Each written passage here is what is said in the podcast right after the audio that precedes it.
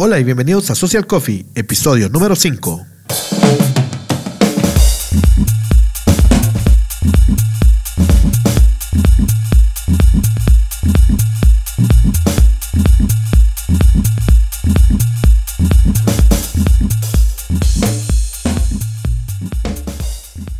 Hola y bienvenidos una vez más a Social Coffee, el programa de negocios, de emprendimiento, de marketing online y offline y de branding y de todo aquello que nos ayuda a mejorar en nuestras empresas, en los negocios que estamos montando y, por qué no, a mejorar nuestra vida. Y es que lo que a mí me importa, a mí lo que me interesa, lo que me apasiona es inspirar a las personas para poder hacer lo que nos hace más felices.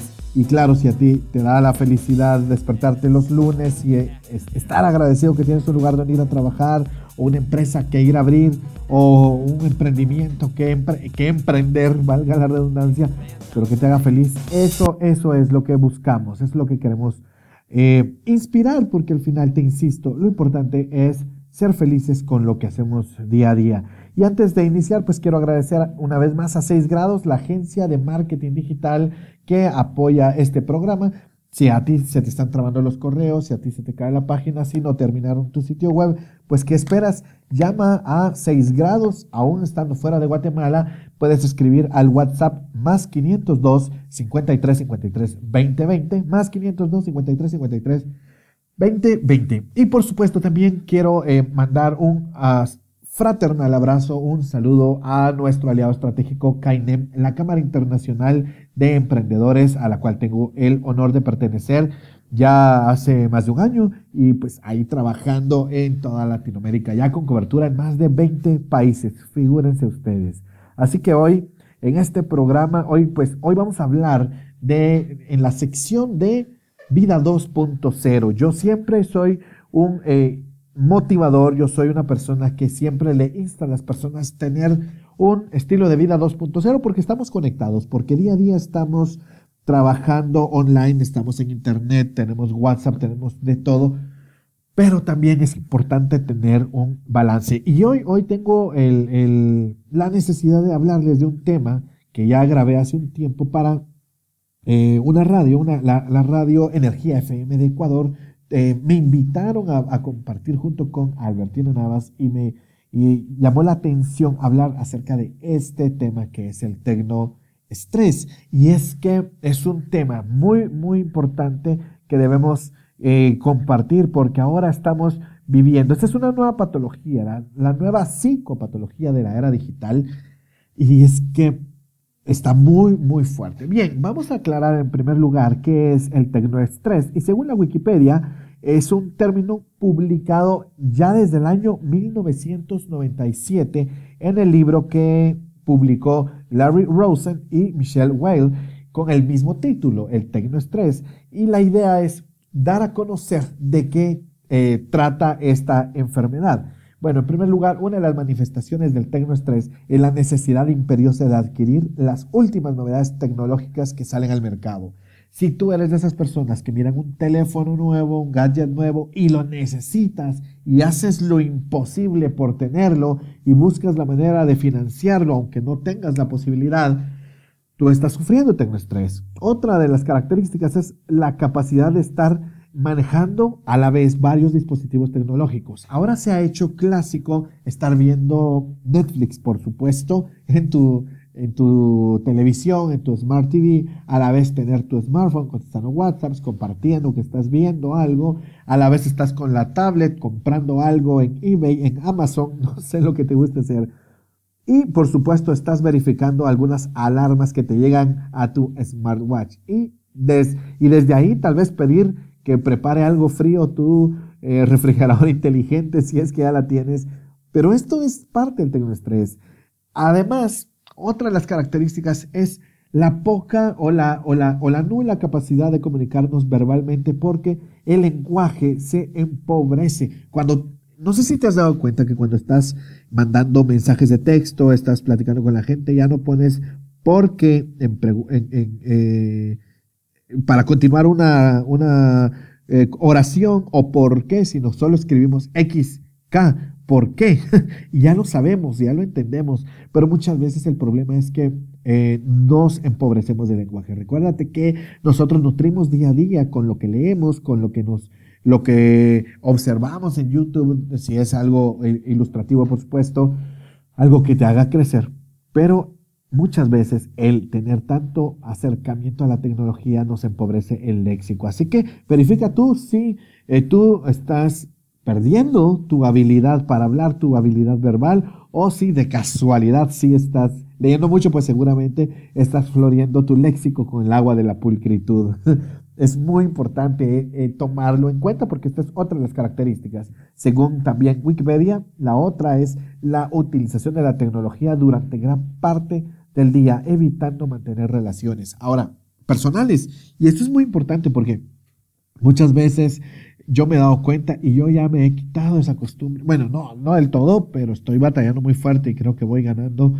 El quitarme la costumbre de cuando estoy con una persona tomando un café, platicando, incluso con mi familia, con mi esposa, con mis hijos, poder estar dedicado a hacer realmente esto. Y es que la verdad es muy triste ver que muchas personas quieren platicar con uno y uno las ignora y uno las deja a un lado.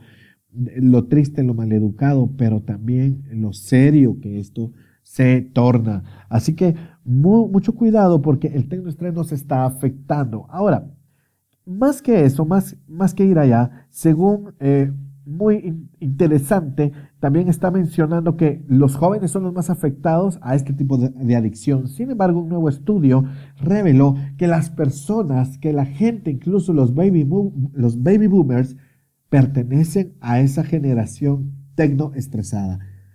Muchas veces las personas eh, creen que los jovencitos son los más atados y ellos tienen una ventaja porque si tú como padre les prohíbes que usen eh, la tecnología, aunque se enojen, lo van a tener que hacer.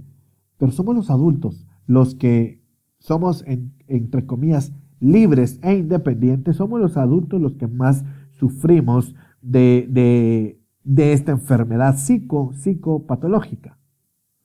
Pero ahora más allá, también tenemos que comentar que dentro de la descripción que hizo Larry Rosen y Michelle Whale, eh, ellos cuando comentaron acerca del tecnoestrés lo definen como cualquier impacto negativo, directo o indirecto, que la, que la tecnología cause en las personas, tanto en las que le desarrollen en las actitudes, en los pensamientos, en el comportamiento, en la misma fisiología del cuerpo. Y saben, el problema del tema del tecnoestrés y por qué lo estamos tratando ahora en este programa es que debemos tener cuidado. ¿Estás sufriendo de tecnoestrés? ¿Estás teniendo eh, el impacto negativo? ¿Cuántas veces te toca ir a una reunión y las personas están con el celular atentas, ya no platican, ya no hay aquello, principalmente en Latinoamérica, que somos muy de darnos a la plática con cualquier persona, o al menos ese es mi caso, platicamos que hay mucho calor, mucho frío, mucho esto, mucha política, lo que sea. Pero ahora entras a un elevador, no te saludan, no te hablan, todos están conectados al WhatsApp. Y lo peor aún es que creemos que es lo normal, creemos que es lo más importante, ¿saben? Yo cuando, cuando tengo charlas, por ejemplo, en Cámara de Comercio, que son de las que logro hacer más largas, son tres horas, normalmente cuando llego al, al WhatsApp al final de la tarde, tengo más de 50 mensajes. En muchos casos me dicen las personas, te he mandado un WhatsApp, te he mandado eh, algo y no me respondes. Y digo, no, es que tengo horario, es que tengo que atender ciertas cosas, pero ya estamos acostumbrados. Ahora, es muy importante, es muy importante porque tomarlo en cuenta, porque muchas veces perdemos, perdemos cómo hacer eh, relación con las personas, perdemos la oportunidad de compartir con nuestros hijos, con nuestra esposa, nuestra pareja, y tenemos que tener mucho cuidado. Ahora, ¿cómo afecta? Saben, hace, hace un tiempo, yendo en un comercial muy famoso de acá de Guatemala, me impactó ver cómo los carruajes, óiganlo bien, los carruajes, para mí fue sorprendente porque hace muchos años que ya no usamos carruaje para mis hijos, pero ahora los carruajes traen la moldura, traen el espacio para instalar una tablet yo la verdad me quedé sorprendido y entristecido porque ya los niños ya no interactúan con sus deditos, sus manitas, con juguetes que se puedan meter a la boca. Ahora es la tablet. lo más triste del caso para mí en, este, en, esta situación fue ver que era la abuelita la que lo llevaba. Normalmente las abuelitas son las que más te consienten, más te cuidan. Yo lo veo con mi mamá, con mi suegra, cuando cuidan a mis hijos, están atentos a ellos. Y es triste ver cómo ahora esta señora, esta abuelita, y, no lo digo mal, igual ni la conozco, pero cómo ella le llevaba la tablet para que el niño se entretenga. ¿Qué pasa con nosotros? ¿Qué pasa con los adultos? Y es ahí donde yo también tengo que mencionar que somos nosotros los causantes de esta enfermedad, porque si nosotros no les diéramos los grandes teléfonos a los niños de 2, 3, 4 años, los niños no se acostumbraran. Y una de las prácticas que yo quisiera invitar incluso hoy en este podcast es lleva a tus hijos a jugar, llévalos al parque, sal a caminar, platica, si tienen perro, jueguen con el perro, sáquenlo, bañenlo. Eh, hay un juego excelente que se llama Tangram, que hay, hay que armar figuras. Miren, ya a veces nos quejamos que los adolescentes, que los niñitos no son tan inteligentes como antes, o están desarrollados o, su inteligencia está desarrollada eh, directamente proporcional al uso de la tableta, pero si se muere la tableta, se muere la inteligencia del niño. Entonces creo que nos quejamos de eso, pero nosotros somos los que no motivamos a los niños. ¿Por qué no les vas con un carpintero cerca de tu casa, le pides trocitos de madera de varios tamaños, se los das a tu hijo para que forme figuras, para que imagine? ¿Por qué no juegan Jenga? ¿Por qué no jugamos también incluso a hacer eh, rompecabezas? Es que es muy complicado, es que es muy aburrido, es que es que tengo que hacer. Y sabes, después nos vamos a estar quejando acerca de esto. Y en un, en, un futuro les voy a presentar, en, un futuro programa les voy a presentar lo que el World Economic Forum dio como las, el top 20 de las habilidades eh, necesarias para el trabajo en el año 2020.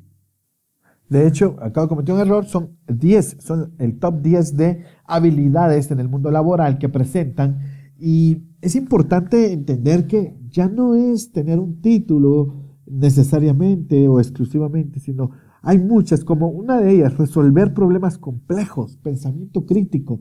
Y, realmente hay muchas situaciones que solo con, eh, confrontándonos con otras personas, poniéndonos en reto con otras personas, lo vamos a lograr.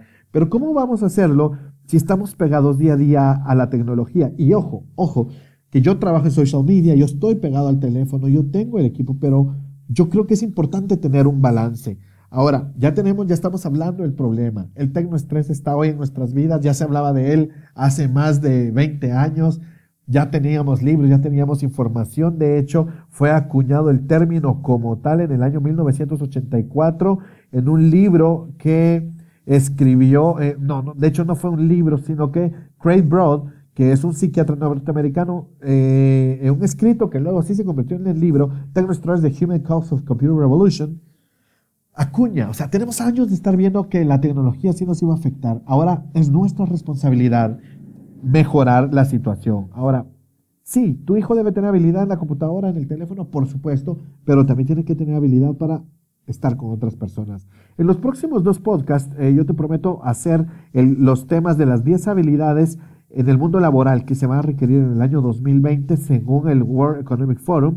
Y también te voy a hablar de las habilidades que todos los estudiantes necesitan para el año 2020, rubros que pues nuestros hijos estarán ya entrando. Mi hijo tiene 14 años hoy en el 2018, acaba de cumplir 14 años, está a punto ya de, terminar el ciclo básico, como se llama acá en Guatemala, entrando a la primera carrera a nivel medio, y luego se va a la universidad.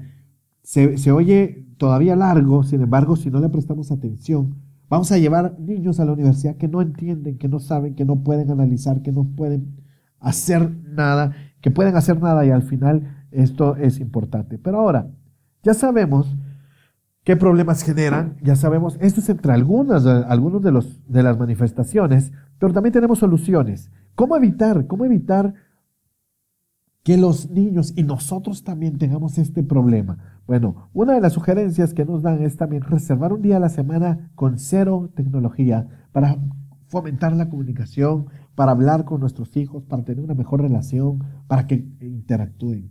Es un reto duro, es un reto serio. Si a ti te cuesta, si tú crees que te va a costar hacerlo eh, con una semana, pues está bien, eh, perdón, con un día, pero sí te invito a que lo pienses y pongas horarios, incluso para ti.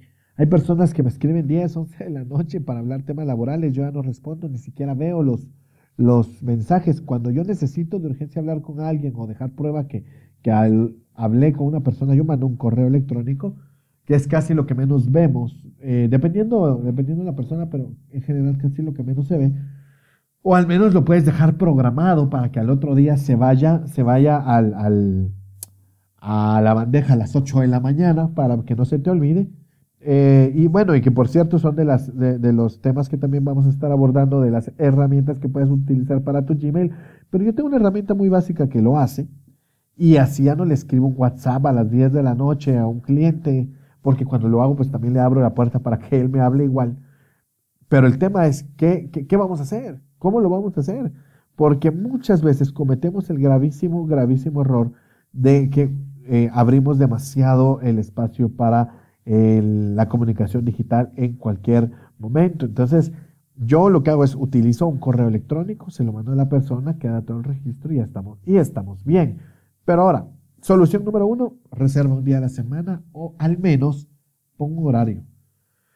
Vamos a cenar juntos, vamos a almorzar juntos, vamos a dejar el teléfono, platiquemos, conversemos, hagamos algo, salgamos a un parque. ¿Hace cuánto que no vas a un parque a caminar, a correr, a hacer?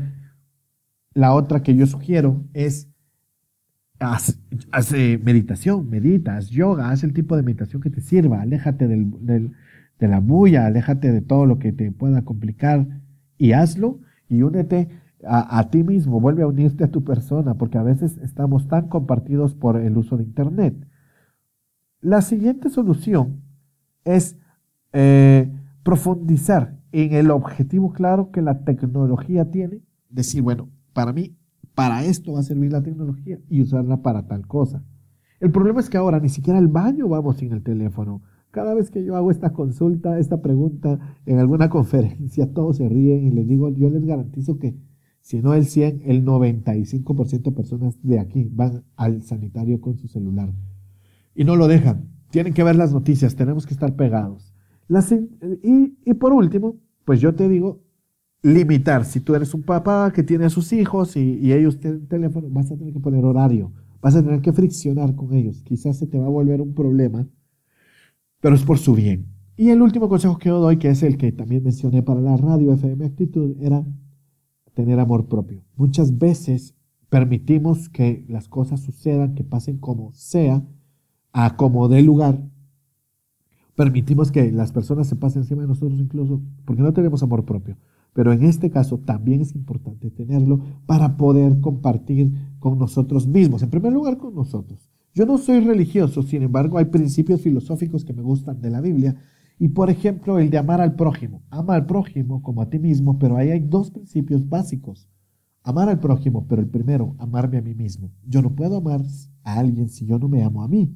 Y es aquí donde yo también le digo a las personas, debemos, debemos hacerlo, debemos prestarle atención a esto.